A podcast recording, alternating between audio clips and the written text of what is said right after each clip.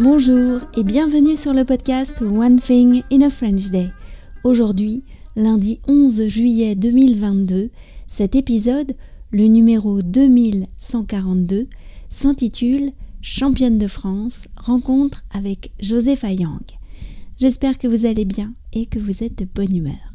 Je m'appelle Laetitia, je suis française, j'habite près de Paris et je vous raconte au travers de ce podcast un petit bout de ma journée. Vous pouvez vous abonner pour recevoir par email le transcript, le texte du podcast sur onethinginafrenchday.com. Championne de France, rencontre avec Josepha Yang, deuxième partie. Aujourd'hui, nous retrouvons Josepha, championne de Kung Fu, pour la deuxième partie de notre entretien. Comme je vous le disais vendredi, je pense que l'on peut créer des ponts entre la pratique d'un sport et celle d'une langue notamment en ce qui concerne la concentration. Personnellement, cet entretien m'a beaucoup plu. Mais vous allez l'entendre, tous ces efforts n'empêchent pas la gourmandise. Alors quand on te voit euh, t'entraîner au club, lors de tes passages, parce qu'après, une fois qu'on est bien échauffé et tout, on passe chacun notre tour euh, devant la prof. Euh, ce que je trouve impressionnant, c'est ta concentration. Est-ce que c'est un aspect que tu travailles ou est-ce que ça vient comme ça avec les mouvements? Euh, Je pense que ça vient avec les mouvements, on l'apprend petit à petit parce que c'est pas quelque chose d'inné. Et euh, en fait, quand on travaille un mouvement, bah, on est forcément concentré sur le mouvement et puis euh, au fur et à mesure, c'est un enchaînement de mouvements et puis au final, ça devient un Tao. Donc en fait, tout du long, on est concentré et surtout si on n'est pas concentré, on, perd, euh, on perd de la présence. Donc on peut faire correctement le mouvement, ça c'est pas pas ce qu'il y a de plus difficile, mais euh, du coup on perd un peu d'intensité euh, dans la prestation. Donc en fait ça, ouais, ça se travaille. Au moment de te, lancer, y a, pour te mettre bah, dans ton Tao, il y a un moment, tu dis quelque chose ou tu... qu'est-ce qui se passe dans ta tête quand tu commences? Euh, je diminue ma respiration, euh, même euh, mes épaules. En fait, je sens que parfois je suis un peu tendue, du coup j'ai les épaules rentrées comme ça, enfin la tête rentrée dans les épaules. Et puis, du coup, je, je, je, fais comme s'il n'y avait plus personne autour, ou en tout cas, j'écoute plus personne.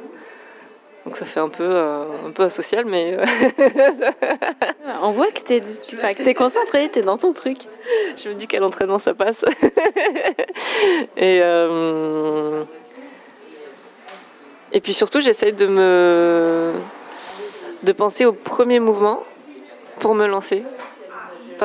Par exemple, si euh, avant de faire un passage, si je pense à, je sais pas, ce que je vais faire demain ou euh, ce que je vais préparer à manger tout à l'heure, ou euh, ben, je, sais que ça va me perturber et je vais, je, vais pas faire correctement ce que je veux faire. Donc, moi, j'essaie de de visualiser, d'imaginer les premiers mouvements en tout cas, comme si je les faisais mais juste dans ma tête. Mais depuis. Ça n'a pas toujours été le cas, mais euh, depuis quelques années, je fais beaucoup de visualisation et ça marche euh, vachement bien. Parce que du coup, je l'ai adapté euh, quand du, temps où j'étais encore en cours, où j'avais des examens. J'en faisais aussi parce que j'avais des examens pratiques et du coup, ça a marché énormément. Un peu comme la sophrologie? Oui, un peu comme la sophrologie. ouais, ouais. ouais. Je pense à, cet aspect de la concentration parce que je me dis, tu vois, pour les auditeurs, des fois, c'est pas facile de parler français et que du coup, euh, euh, se concentrer, justement, connaître bien la première phrase que tu vas dire ou euh, pas se lancer comme ça parce que ça demande de la concentration, de conjuguer le verbe, de construire la phrase, etc. Et c'est, je trouve que cet aspect de la, visualisation, c'est hyper intéressant parce qu'ils peuvent aussi, eux, se visualiser en train de dire cette phrase à quelqu'un, etc. Oui, effectivement, en fait, euh, c'est un peu comme si euh, on l'avait déjà vécu, une fois visualisé. Et euh, en fait, pour ma part, moi, ce que je fais, c'est que je visualise mon passage réussi et bien fait dans tous les angles. Donc je sais pas, face, face au tapis, de dos. et en fait, je me vois vraiment le faire comme si j'étais extérieure à une autre personne extérieure. Alors, on parle un peu quand même au kung fu, mais pas trop parce qu'on est hyper sérieuse. Hein.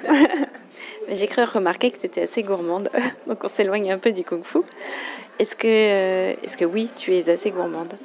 Euh, Beaucoup. Euh, et d'ailleurs, c'est le sport qui me permet d'être gourmande parce que sinon, je je pourrais plus marcher là, mais donc plus je fais de sport, plus je me permets de manger. on a un truc, euh, c'est le samedi pâtisserie. Donc tous les samedis, il faut aller tester une nouvelle pâtisserie. Puis comme on a la chance d'être à Paris, il y a beaucoup beaucoup de choix.